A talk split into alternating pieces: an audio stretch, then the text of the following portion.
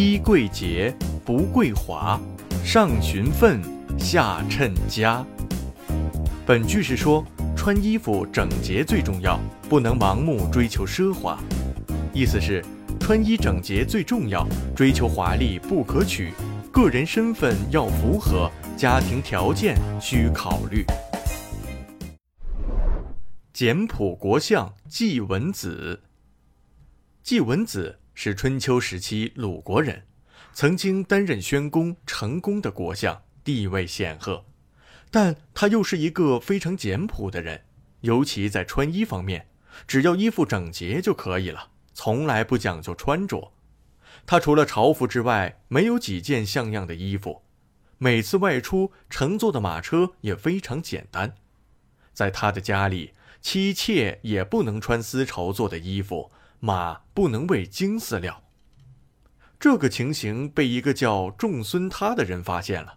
有一天，他忍不住劝季文子：“您是鲁国的上卿，已经做了两代君王的国相，但是我听说，在您的家里，妾不能穿丝绸做的衣服，马不喂吃精饲料，而且您自己也不讲究自己的衣着，只怕人们会认为您是一个小气的人，并且您这样寒酸，也不能替国家增添光彩啊！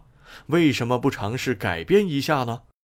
季文子听了，并没有生气，而是耐心的解释说：“我也很愿意像您说的那样做，可是我看见我们的父老乡亲们，很多人都是吃着粗粮，穿着破衣服，我却把我的妻妾和马打扮得漂漂亮亮的，我的良心不安。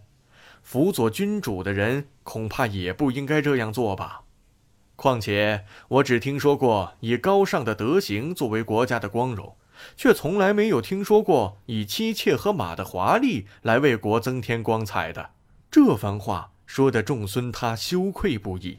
从此以后，他也效仿季文子，十分注重生活的简朴。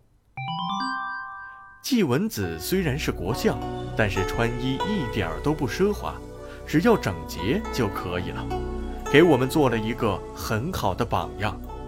我们也不应该盲目追求服饰的华丽，穿衣整洁才是最重要的。